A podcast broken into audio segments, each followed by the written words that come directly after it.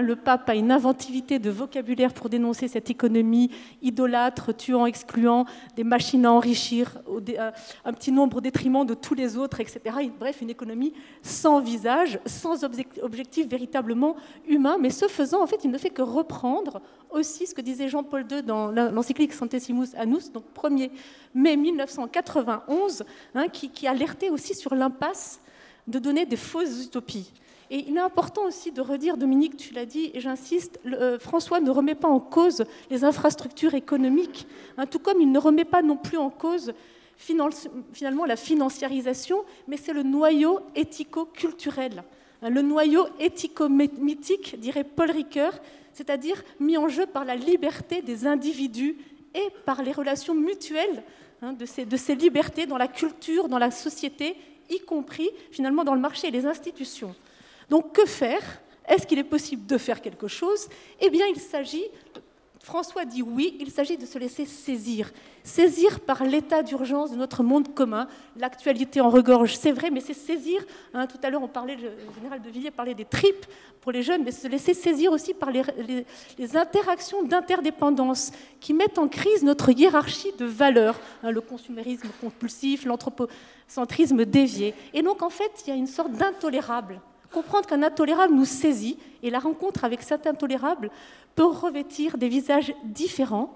Une indignation va naître finalement de cette ouverture à un monde commun et on va endosser, c'est ce qu'il souhaite, une tâche de protecteur de cette maison commune. C'est-à-dire, c'est quitter l'attitude de spectateur pour entrer dans l'engagement, dans une dynamique de prise de position, c'est-à-dire je choisis. Hein, cette, dynamique est de l'ordre de la conviction, et j'aime beaucoup cette citation de, de Ricoeur qui dit La conviction est réplique à la crise, ma place est assignée, la hiérarchie de préférence m'oblige, l'intolérable me transforme, de fuyard ou spectateur désintéressé en homme de conviction qui découvre en créant et crée en découvrant. Et donc voilà que dans les différentes encycliques et exhortations apostoliques, François va initier des processus de conversion sociale. Et donc que signifie créer une, économie au service du bien commun et au service de la dignité de la personne? Eh bien, il va commencer par dire que la vocation de l'entrepreneur, il l'a déjà dit, il le redit, est un noble travail cet entrepreneur, donc j'ai entendu toute la journée, il doit se laisser interpeller par plus grand, par plus large, hein, par le plus large de la vie pour servir le bien commun. Mais ce défi ne touche pas simplement l'entrepreneur, il touche aussi évidemment l'entreprise, l'ensemble des réseaux organisationnels, les services publics, etc., qui sont impliqués vraiment dans la jeunesse d'un bien commun, un bien commun qui ne peut pas être brandi de manière incantatoire, mais qui doit être co-construit. Hein. Et les entreprises, les organisations euh, financières, L'ensemble des corps intermédiaires, finalement, les ONG, les associations, syndicats, sont partie du problème, mais ils sont aussi la solution. Ils sont aussi partie de la solution.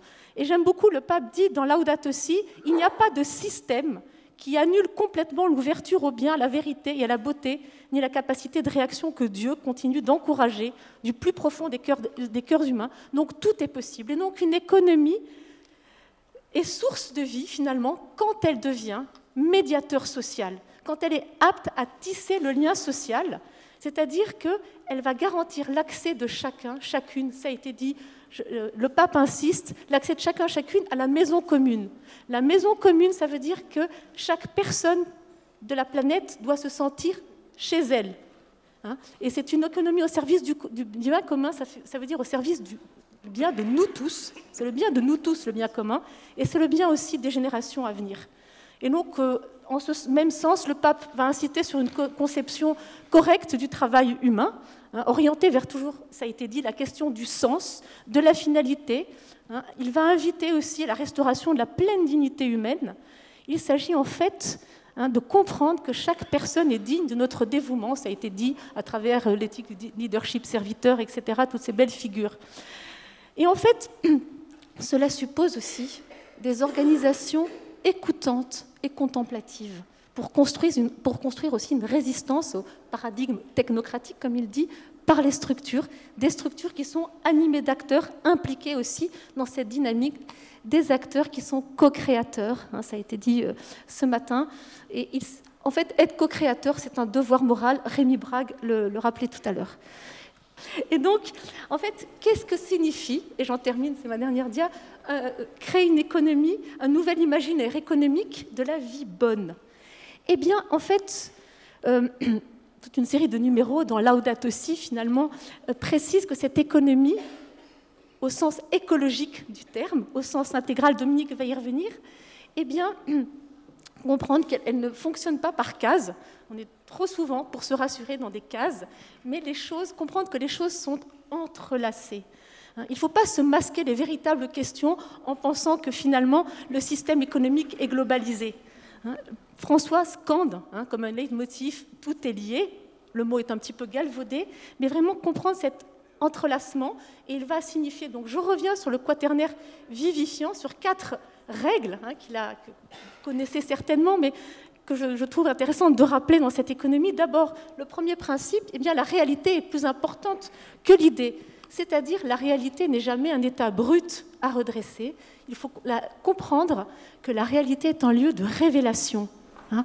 Ça veut dire que l'idée, la norme, ne peuvent jamais rendre compte de la dimension intégrale, de la complexité du vivant. On parlait tout à l'heure de saveur. Eh bien, la norme ne peut pas traduire intégralement la saveur de l'existence. Et donc, François scrute. Hein, Dominique, tu parlais de théologie du peuple. C'est bien ça, c'est scruter au plus près, au plus près, pardon, le réel.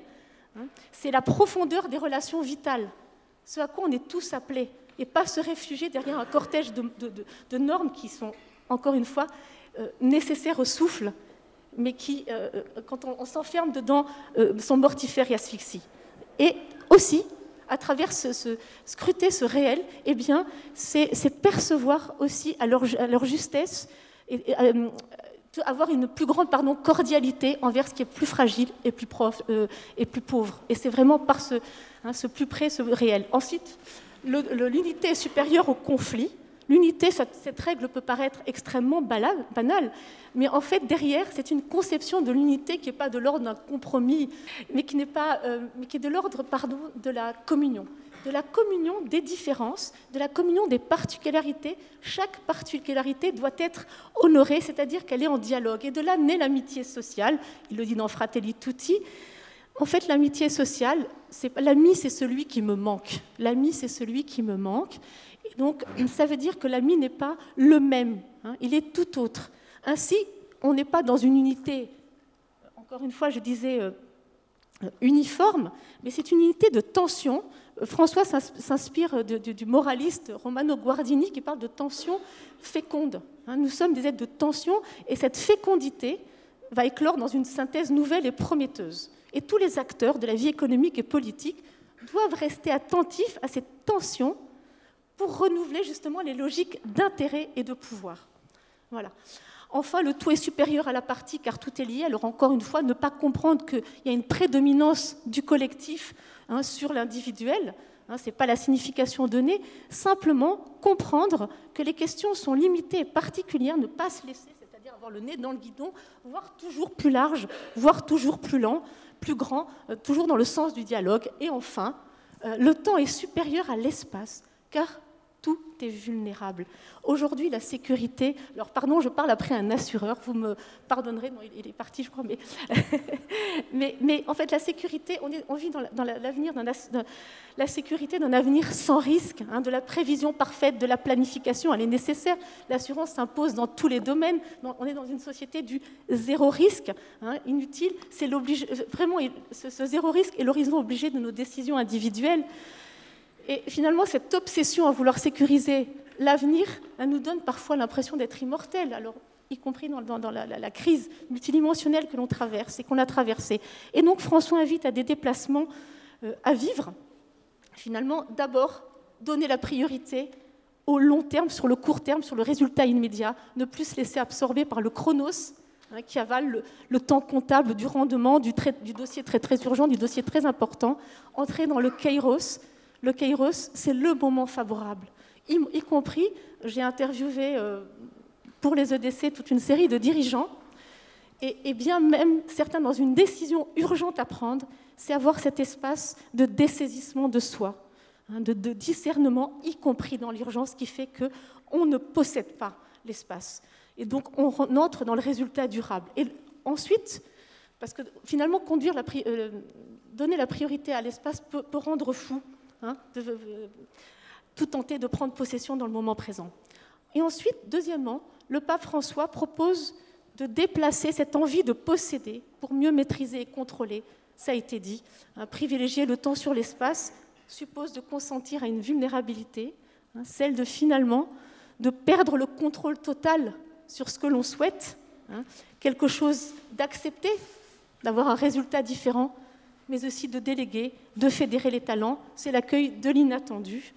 Et en fait, l'objectif pour le pape François de ce quadruple niveau éducatif, c'est d'offrir un chemin de conversion au sens grec, on, a parlé d'étymologie tout à l'heure, de métanoïa, c'est-à-dire de retournement, de retournement prêt à accepter et à, se laisser saisir par une épiphanie.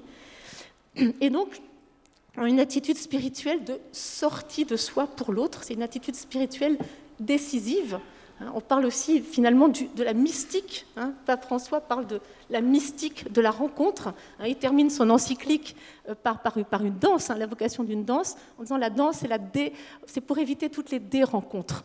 voilà. Et tout simplement de retrouver un, esprit contemplatif pardon, à la fois au niveau individuel, mais aussi au niveau collectif. je parlais d'organisation écoutante et contemplative, finalement, pour prendre vraiment la mesure que nous sommes dépositaires d'un bien commun qui humanise hein, et que nous sommes débiteurs aussi, hein, qu'on se reçoit d'un autre et qu'on doit se laisser interpeller par le visage hein, de l'autre, comme dirait Lévinas. Je te cède la parole.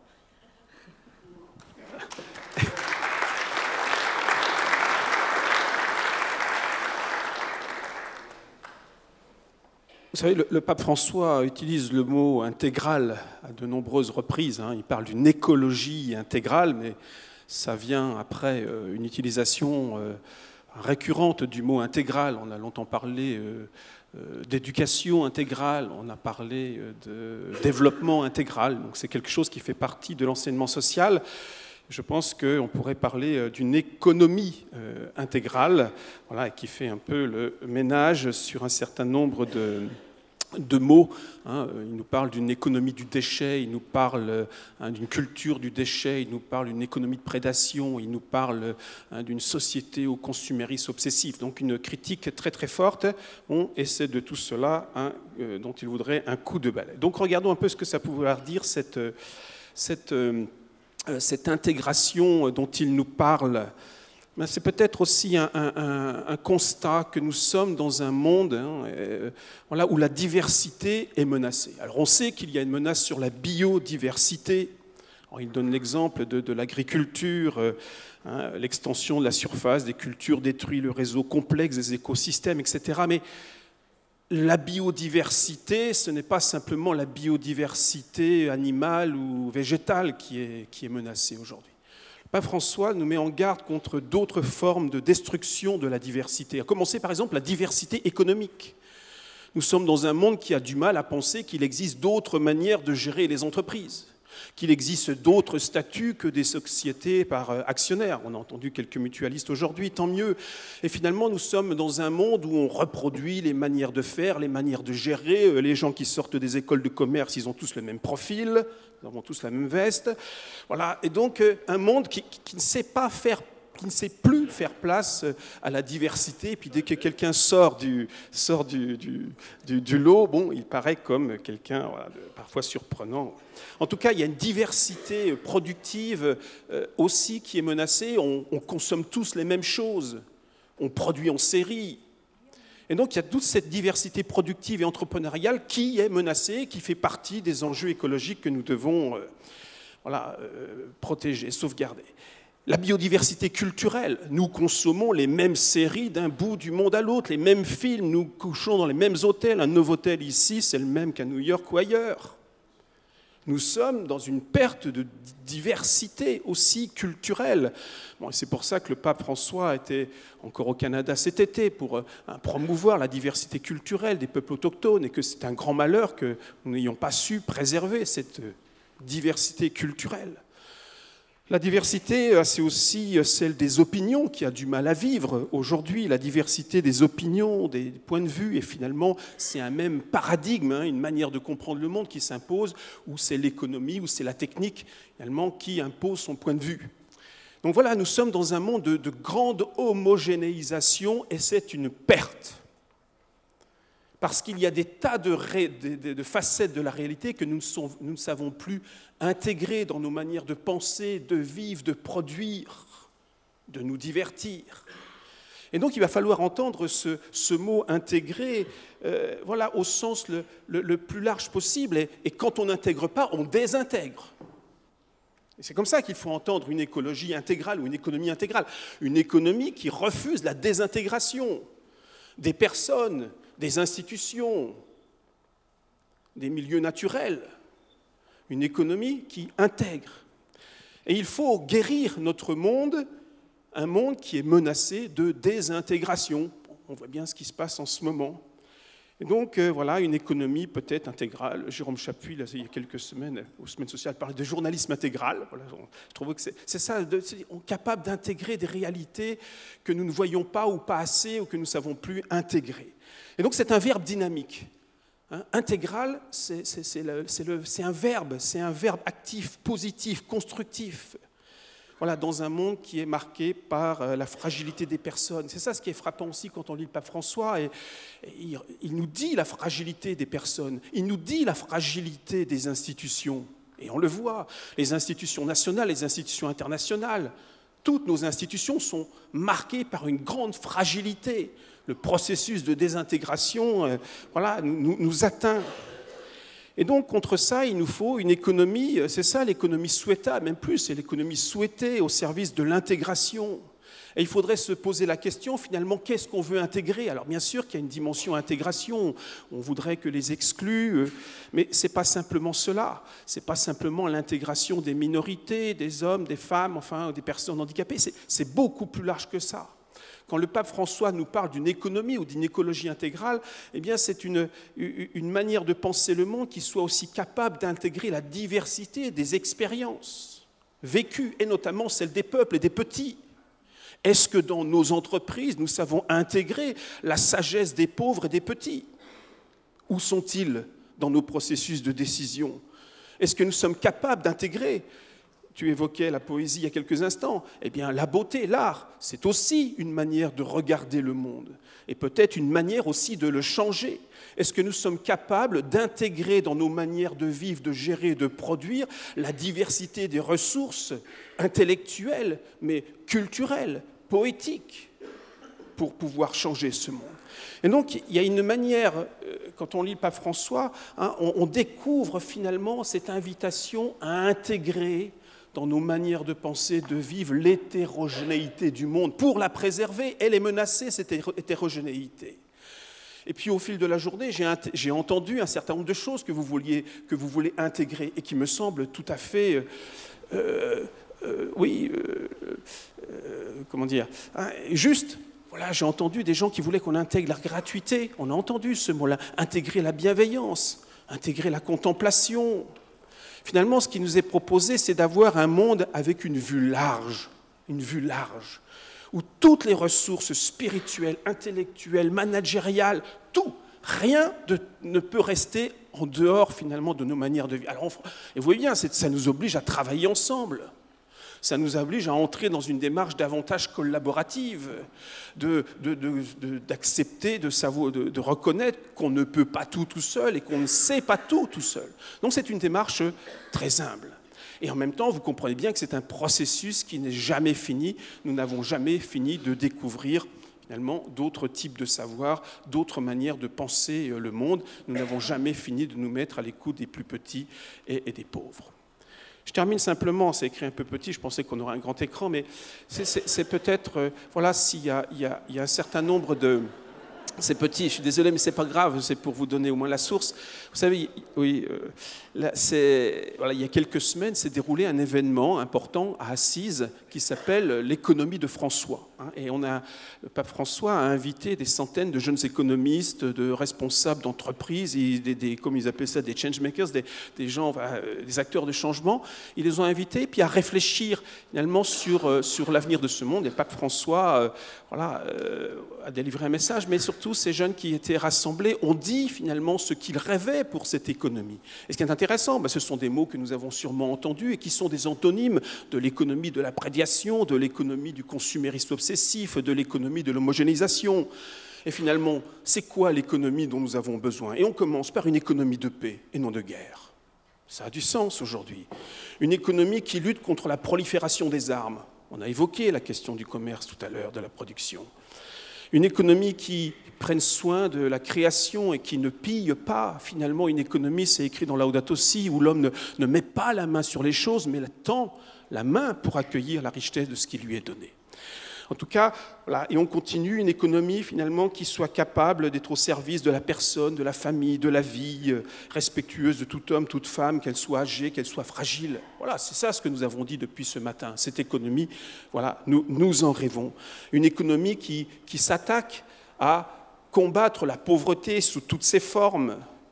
Une, une économie qui sait valoriser et préserver les cultures de toutes les traditions voilà ce qui nous est proposé, l'économie voilà, que, que, ces jeunes souhaitent et avec un désir que je, euh, que, je partage. Une économie qui est guidée par une éthique de la personne et qui soit ouverte aussi à la transcendance. Voilà, nous ne sommes pas simplement des machines à consommer et les gens à qui nous adressons, nos clients, etc., ce ne sont pas simplement des gens qui ont un carnet de chèques à sortir. Une économie qui, qui crée de la richesse pour tous et qui engendre de la joie non seulement le bien-être, qui, engendre de la joie. Donc voilà les, les quelques mots, vous voyez bien tous les antonymes par rapport à ce que nous avons.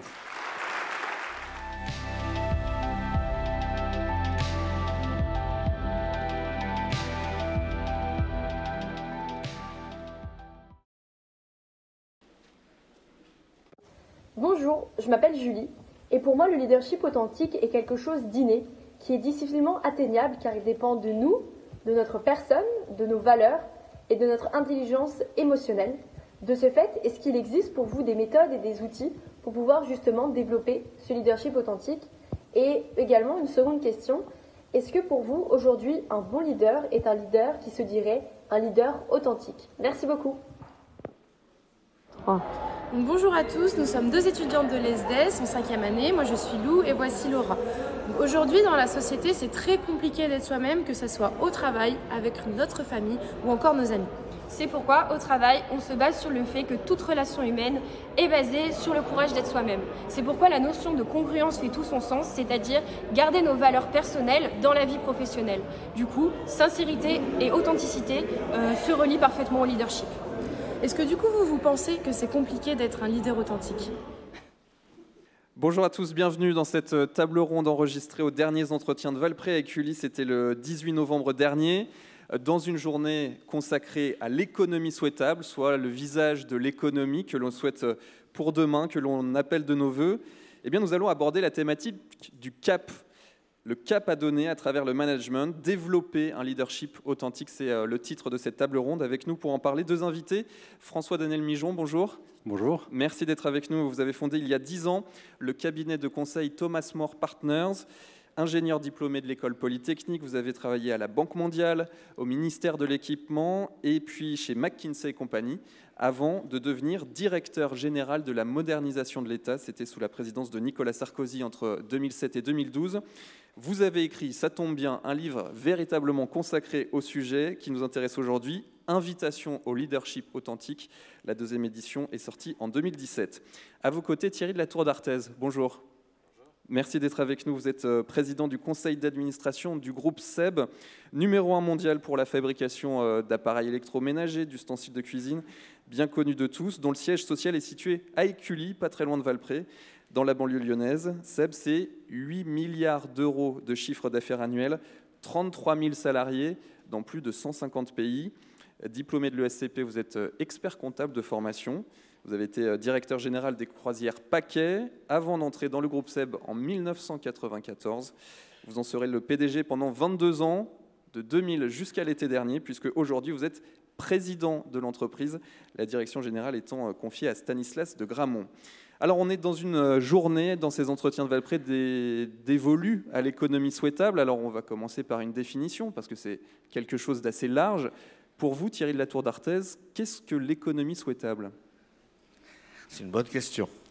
Euh, moi, je pense que c'est tout simplement euh, D'abord, c'est une notion évolutive. Je pense qu'à chaque moment de la vie, il y a eu une économie souhaitable. Donc, je pense qu'au début du, 19e, bah, il y avait des, gens qui rêvaient d'un monde différent, peut-être par le progrès technologique, par autre chose. Puis après, nous-mêmes, quand on a démarré nos carrières, il y a, très très très très très longtemps. Je, vois Alain qui est au premier rang, donc euh, un petit peu moins longtemps qu'Alain quand même. Mais je pense que quand on a démarré nos carrières, nous avions nous aussi un monde que nous avions en tête, que nous voulions faire et dans lequel on parlait peut-être beaucoup de travail, beaucoup de réussite, et puis euh, on ne pensait peut-être pas autant à l'environnement. Je crois qu'aujourd'hui, évidemment, le, monde dans lequel on est nous incite à penser avant tout à la planète. on voit bien aussi que ce que recherchent les salariés n'est pas la même chose que ce que nous recherchions. Donc moi, je, dois qualifier l'économie du, je dirais, euh, euh, souhaitable, c'est simplement d'essayer de mettre en œuvre ce qui va nous permettre d'aller vers un cran nouveau donc de nouveaux projets, de nouveaux enjeux, pour faire face à de nouveaux enjeux, et donc euh, de se remettre en question pour aller vers quelque chose de nouveau. Et je pense qu'une fois qu'on aura réglé tout ça, il y aura encore de nouveaux projets, et ça sera une notion en permanence répétitive. Et donc ça passe par l'authenticité du leadership? Alors ça, je, d'abord, il faudra définir ce qu'on appelle, ce qu'on appelle le leadership authentique. Et du coup, alors moi, si on peut répondre à cette question, je pense que c'est quoi le leadership? Le leadership, quand je pense au, aux gens pour lesquels euh, qu'on peut considérer comme leaders dans l'histoire, ou que ceux que j'ai euh, eu l'occasion de fréquenter dans, ma vie, je pense que je dirais que c'est toujours des gens qui ont, qui ont d'abord eu une vision, qui avaient une vision, et je pense qu'un un leader, ça se caractérise par quelqu'un qui, qui voit ce que les autres ne voient pas euh, en avance, et sans doute plus loin. Je pense que la deuxième caractéristique d'un leader, c'est effectivement le, le, courage, parce qu'il faut oser. Ça ne veut pas dire que euh, ça, exclut la peur parfois. Euh, comme dit Alain justement, on marche aussi très bien au trouillomètre. Euh, donc je crois que c'est. Mais, mais, il faut avoir le courage pour oser. Et la troisième chose, qui je crois est absolument essentielle, sans laquelle il n'y a pas de leadership, c'est l'exemplarité. Alors j'ai regardé dans le dictionnaire l'exemplarité, c'est de. Je crois que c'est. J'ai noté, parce que moi je ne le disais pas comme ça, s'appliquer à soi-même ce qu'on attend des autres. Moi, je l'avais interprété. Moi, je préfère ne jamais demander aux autres qu'on ne se demande pas à soi-même. Euh, je trouve que c'est encore plus direct. Et, donc, je pense qu'il n'y a pas de leadership s'il n'y a pas d'exemplarité. Et, la quatrième notion, je pense que c'est la durée. Un leadership ne, se mesure pas sur un an, sur deux ans. Il se mesure sur longue période. Et que sur longue période, si on est exemplaire sur longue période, euh, on ne peut pas se mentir à soi-même et aux autres en permanence. Ça veut sans doute dire qu'on est authentique. Donc un leadership, pour moi, ne peut être qu'authentique. François-Daniel Mijon, euh, l'économie souhaitable, pour vous, qu'est-ce que c'est? L'économie souhaitable, c'est, euh, en tout cas la formulation que j'aimerais en retenir, c'est une économie qui soit au service du meilleur de chacun et de tous, qui permette justement l'avènement de, de pour chacun de ce qu'il porte de meilleur et qu'il le donne à tous en n'en oubliant aucun. Et, pour essayer d'être concret sur, euh, sur l'économie souhaitable, moi j'aurais envie de vous proposer trois critères. Au niveau de la personne, choisir d'abord la rencontre plutôt que la transaction pour avoir une transaction souhaitable. Euh, au niveau de l'entreprise, choisir la fidélité à sa raison d'être plutôt qu'en premier la performance de l'entreprise pour avoir une performance souhaitable de l'entreprise. Et puis au niveau de, l'économie, euh, choisir la responsabilité sociétale avant l'efficacité économique pour avoir une efficacité souhaitable. Et trois, euh, niveaux de considération pour permettre qu'à chaque instant, le leader, le dirigeant, à qui est confié une parcelle de la société, une parcelle du, bien commun, eh bien, puisse, euh, puisse agir. Et comment ça se, comment ça se passe? Tout se joue dans le cœur du dirigeant lorsqu'il parvient en fait à choisir comme intention d'avoir ce triple niveau. Euh, et choisir cette intention parce que euh, sa place est centrale. puisqu'en fait, c'est, comme ça vient d'être dit par Thierry, c'est l'intention qui déclenche l'avènement. Pour avoir une vision à un moment donné, dans des circonstances données, voir quelque chose en plus, eh bien c'est parce qu'il y a une intention qui anime le cœur du dirigeant. Et il regarde les choses pour essayer d'y faire advenir le meilleur. Donc c'est dans son cœur que se joue la partie. Et alors, le leadership authentique, vous en avez fait un livre, je le disais en introduction. Euh, tout à l'heure, euh, une des étudiantes nous disait quelle méthodologie, comment on peut y parvenir bah, Vous, vous avez euh, une réponse, François Daniel Mijon. La, le leadership authentique, si on devait le, définir clairement, c'est choisir de servir une raison d'être qui me dépasse plutôt que me servir. Choisir le développement de chacune des personnes qui m'entourent plutôt que m'en servir et choisir de euh, considérer que je suis d'abord le problème et donc j'ai à me transformer avant d'exiger des autres qu'ils se transforment. Et pour le faire, c'est justement essayer de mieux se connaître pour pouvoir à chaque instant se dire mais qu'est-ce qui me dépasse et, déclenche mon enthousiasme? Comment engager une relation qui soit à la fois serviable, vulnérable, pour que à chaque instant on ait une relation qui soit mutuellement développante? Et qu'est-ce qui, en moi, est un frein qui va m'empêcher de laisser advenir le meilleur que je porte pour le meilleur des autres? Et donc le premier pas que vous mettez en place, enfin que vous conseillez de mettre en place, c'est se mettre en retrait euh, pour parvenir à une forme de conversion intérieure. Est-ce que vous pouvez nous, expliquer rapidement? Oui, ça peut paraître paradoxal. Euh, la première responsabilité du dirigeant, c'est de se retirer mettre en place et vivre une intériorité de l'action. C'est le grand malentendu autour de l'intériorité et du retrait. On pense que si on se retire, on se désengage. Se retirer pour mieux s'engager. Et en fait, pour vivre ce pivot intérieur qui va me faire passer de l'économie de la peur à l'économie souhaitable. Passer de la peur d'être seul à la joie de se savoir inconditionnellement aimé, inconditionnellement aimable, parce que j'ai bénéficié dans mon expérience d'un moment ressource et quelqu'un un jour m'a regardé comme un bien en moi-même. Thierry de la Tour d'Arthès, comment ça vous fait réagir, se, se mettre en retrait? J'admire. Moi, j'irais plus prosaïquement euh, se mettre en retrait. Oui, on le fait à peu près euh, cinq fois par, par, seconde. Non, je plaisante. Mais euh, je, je, crois, je crois pas. Vous avez dit une chose, vous dites ne pas se servir des autres. Mais ça, c'est par définition pas le leadership. On ne peut être leader que si on est au service des autres, puisqu'on a dit qu'on doit être exemplaire. Être exemplaire, c'est ne jamais laisser demander aux autres de faire plus, mais donc de les aider. Si on n'aide pas les gens que l'on doit diriger à concert. Et surtout, on n'est pas crédible. Donc pour moi, l'exemplarité et donc le leadership ne peut se faire que si on est là pour aider les autres.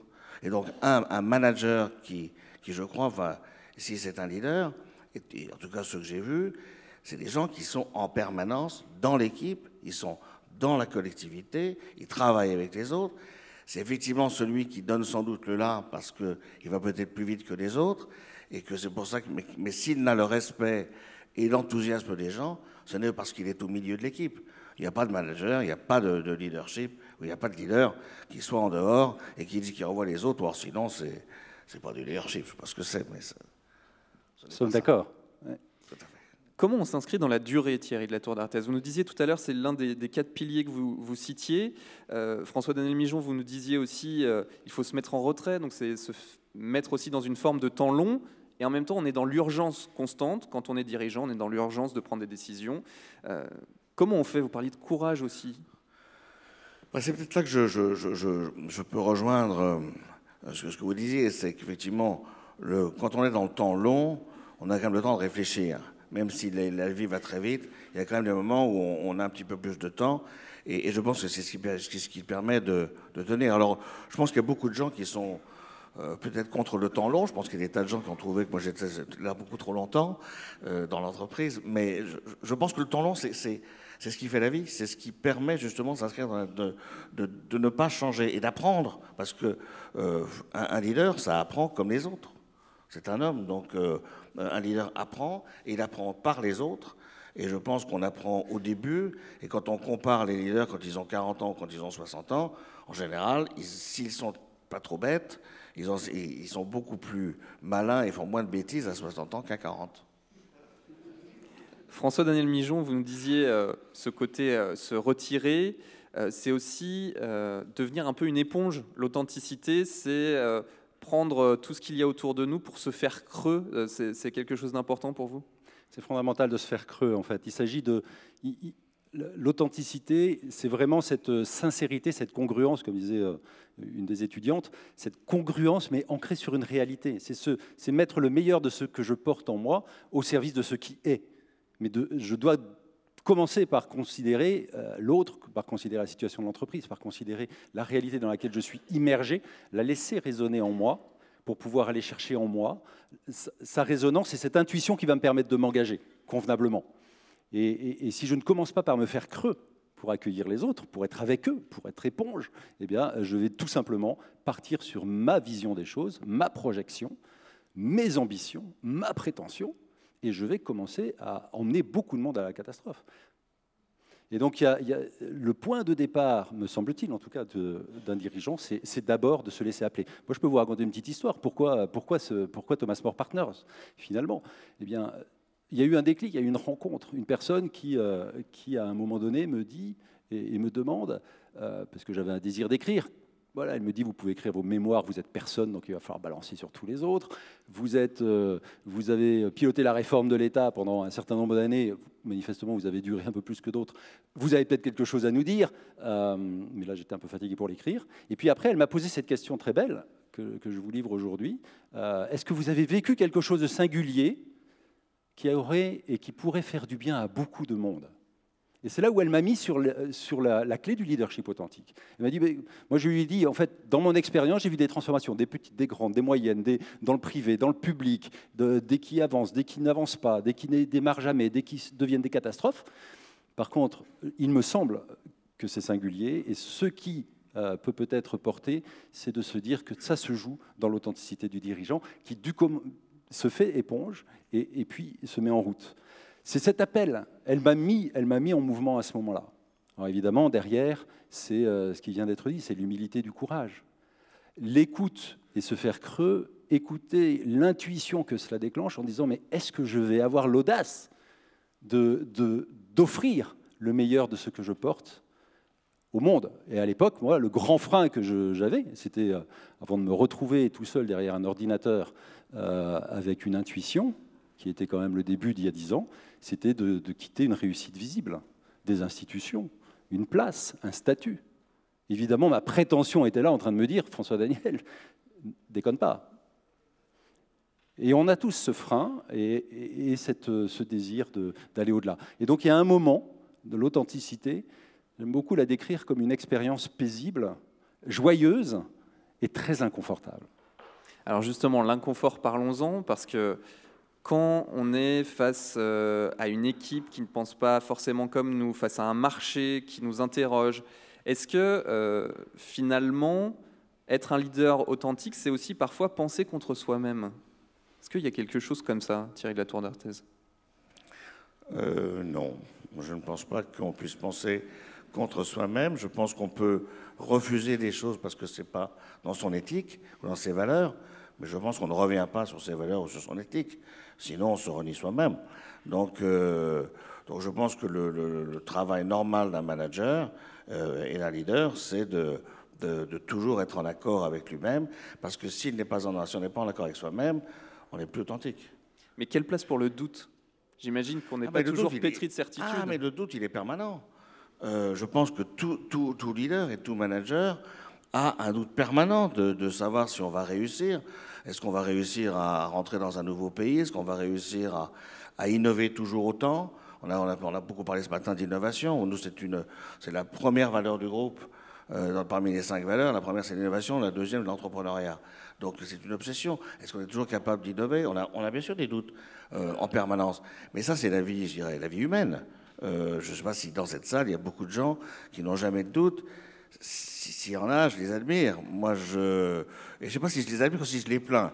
Parce que je pense quand même que ne jamais douter, c'est juste impossible. De même qu'on a parfois des opérations. Moi, je, me souviens de la reprise de Moulinex qui était en dépôt de bilan, où on voyait euh, les usines, euh, l'une était en feu et la deuxième, les, les, syndicats jetaient les outillages dans la Sarthe.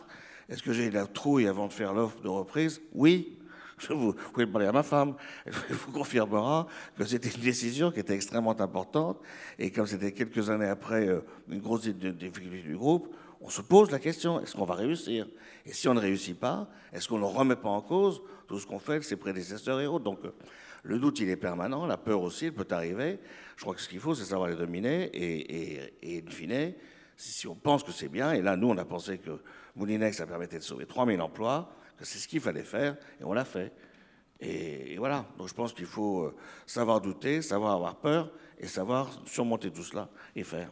François-Daniel Mijon, là-dessus, vous parliez d'inconfort. Euh. Inconfort, je pense que le, doute, enfin l'authenticité, c'est un horizon euh, inatteignable. C'est une utopie réaliste. On aime beaucoup Thomas More chez Thomas More Partners, ce qui, ce qui est assez cohérent. Voilà, donc cette notion, et pourquoi on l'aime beaucoup, c'est justement parce qu'il a, il a incarné cette, cette utopie réaliste, cette recherche du, meilleur qui, passe par un doute, euh, un doute terrible, une remise en cause. Et à chaque fois qu'on va essayer d'être euh, plus ajusté, d'être plus fécond, d'être plus attentif, eh bien on va être euh, évidemment percuté dans ses certitudes. Et, on n'arrête pas tous les jours d'apprendre. Et, donc ce chemin d'humilité, de disponibilité, d'une certaine manière, si le mot est peut-être un peu dur, mais d'enfouissement. Donc penser contre soi-même, c'est certainement pas au sens de nier ce que nous avons apporté de meilleur, parce que ce serait tragique. Euh, par contre, surtout ne pas vivre de certitude. Lâcher nos croyances pour aller dans la réalité telle qu'elle est, se laisser percuter par cette réalité des autres, de l'entreprise, des, épreuves, et puis évidemment prendre ses responsabilités. Le, dirigeant, il est celui quand même qui ultimement va avoir euh, à rendre des comptes sur un certain nombre de, décisions qui ont un impact colossal.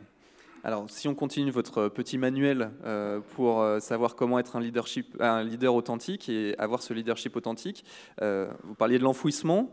à quel moment on passe à l'action véritablement? On passe à l'action le plus rapidement possible dans chacune des rencontres. Il n'y a aucune rencontre anecdotique. Chaque rencontre, tout se joue. Et en fait, il n'y a que cet instant présent au cours duquel j'ai un levier. En fait, il y a deux moments importants dans nos vies, l'instant présent et l'instant de notre mort, qui est une certitude non datée. Euh, le fait que la certitude soit non datée fait que le seul moment où je peux avoir un levier pour d'ailleurs bien vivre ma mort, c'est maintenant. Donc en fait, le seul moment qui me revient, le seul moment de responsabilité et de réalité, c'est l'instant présent. Et dans cet instant présent, il y a une rencontre qui m'est donnée. Dans cette rencontre, soit je m'enfouis, au sens de je me dis qu'il y a une raison d'être ensemble que je vais honorer avec le meilleur de ce que je porte. Il y a une rencontre et des personnes qui ont des choses à nous apporter que je vais écouter, que je peux peut-être aider et je vais accepter de les aider. Et en me mettant dans cette dynamique euh, d'enfouissement, il y a quelque chose en moi qui va dire François Daniel, mets des limites à cette histoire-là, mets des conditions à cette histoire-là. Thierry de la Tour d'Arthez sur cette notion de rencontre comme euh, ciment du, leadership? J'aime pas le mot enfouissement. Mais euh, en tout cas, je, le, oui, je ne sens, sens, pas comme ça. Mais je, pense que, enfin, si, on aime la vie, c'est qu'on aime les gens. Euh, et, les gens, ce sont des rencontres, et, et c'est toujours parce que les gens vous apportent quelque chose.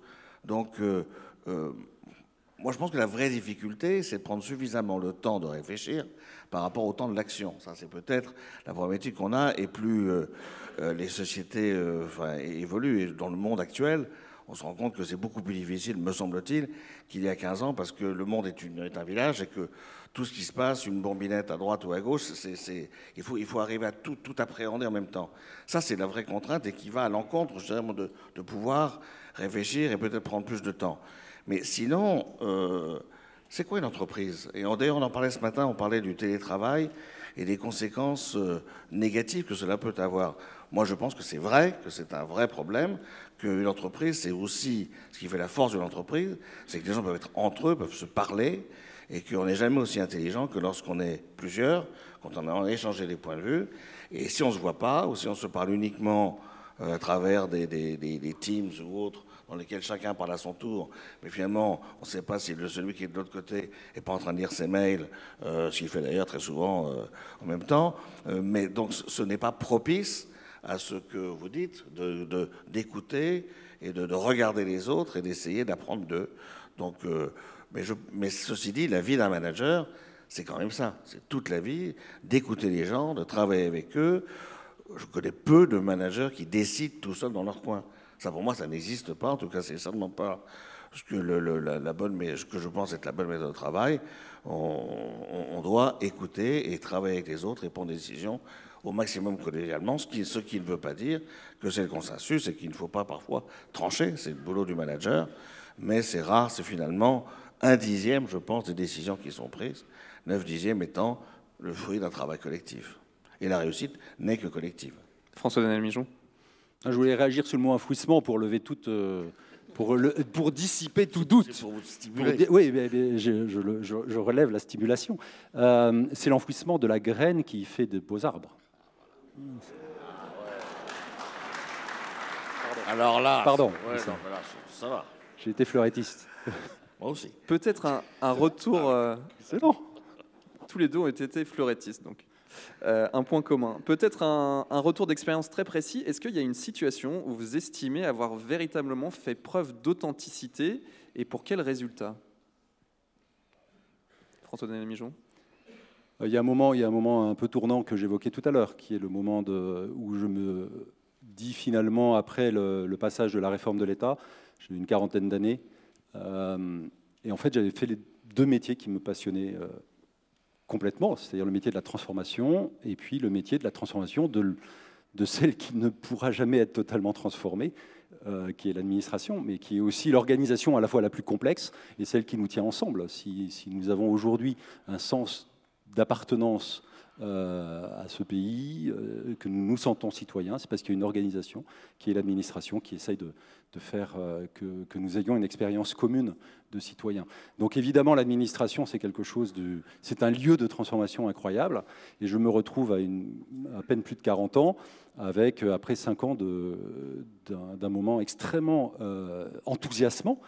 Et je vois bien, quand je commence à me dire, bah, il faut quand même passer à autre chose, que les conversations me renvoient à, je vais commencer à dire que c'était mieux avant ce qui pour moi est le signe de la vieillesse. je me suis dit, je ne vais pas être vieux à 40 ans, je vais pas commencer à expliquer que c'était bien dans le rétroviseur. Et donc à ce moment-là, je vais chercher un petit peu plus profondément en moi cette graine à semer et, euh, ce saut dans l'inconnu avec la force d'une intuition. Euh, et j'ai évoqué cette, formidable rencontre qui, m'a permis de l'entendre en moi et, et d'y plonger. Et, quelle fécondité Quelle fécondité C'est-à-dire que maintenant, dix ans après, euh, d'abord, le Covid, les crises à répétition nous ont fait passer de l'esthétique au nécessaire. Hein. Nous, il y, a, quatre ans encore, on avait. Alors, quand je me suis lancé, on m'a dit t'es fou d'assumer l'authenticité. Euh, quand, euh, juste avant le Covid, on était encore dans l'esthétique. Je veux du leadership, s'il est authentique, après tout, pourquoi pas, autant que ce soit moi-même, mais qu'il me soit d'abord utile. Et là, aujourd'hui, on est clairement, et je pense qu'on pourrait tous le partager, on est dans l'actualité de l'authenticité, parce qu'on voit bien que, finalement l'alternative, qui est la toute-puissance, euh, nous mène à la catastrophe, à la catastrophe sociale, à la catastrophe sociétale, à la catastrophe écologique, et que ce système est à bout de souffle. Et donc il nous faut réinventer quelque chose. Mais réinventer quelque chose à partir de quoi? Eh bien, À partir de ce qu'il y a de plus digne dans la personne humaine, sa conscience, ce qu'il y a de plus respectable, agir en conscience et, retrouver cette authenticité qui est justement le fait qu'une personne accueille le réel en sa conscience pour s'y engager euh, totalement. Thierry de la Tour d'Artes, sur une situation, vous, avez, vous estimez avoir fait preuve véritablement d'authenticité? Moi, je répondrais euh, peut-être deux choses. La première, c'est que hum, je pense qu'on passe sa vie à avoir des moments où on n'est plus euh, exemplaire et donc plus euh, on ne respecte plus ce, qu'on veut être, justement, c'est un, leader euh, euh, complet. Donc je pense plutôt à ça, en termes de, de, vous parler de, leadership, quel était notre terme déjà le, le, titre même de notre authentique. authentique Développer un leadership authentique. Je pense que ce qui fait le plus mal, c'est quand on se rend compte, et ça arrive tout le temps, qu'on a perdu, ne serait-ce qu'un instant de raison, son authenticité. Donc, son exemplarité. Et à ce moment-là, ça fait très mal. C'est comme quand on rate quelque chose où on se dit, tiens, là, j'ai pas été bon. Euh, mais je pense que c'est nécessaire parce que ça, rappelle à l'ordre et ça rappelle aussi que bah, on est tous euh, faillibles et que, et que bah, c'est dommage, mais euh, on, a forcément des défauts, on n'est pas parfait et donc de temps en temps on se plante. Mais si on y pense très souvent, ça veut dire que, bon, peut-être qu'on le fait trop souvent, mais en tout cas, ça permet de se, de se, remettre en selle.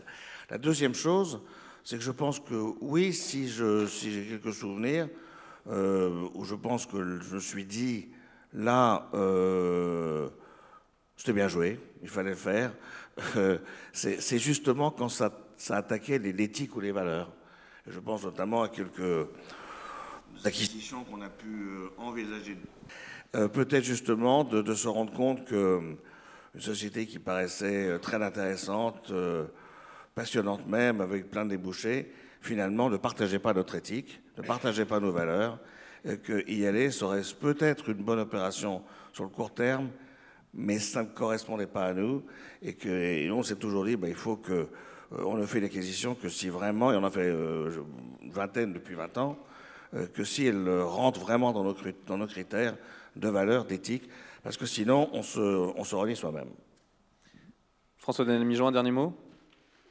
Je crois qu'une économie souhaitable, euh, ce sera vraiment si nous osons l'audace, si nous avons l'audace du meilleur, c'est-à-dire qu'on lâche prise sur un certain rapport à l'efficacité pour choisir la fécondité. Et choisir la fécondité, tout à l'heure une étudiante nous demandait, est-ce que c'est possible d'être authentique? Est-ce que c'est possible d'être ce leader authentique? D'abord, profondément se dire qu'on ne le sera jamais.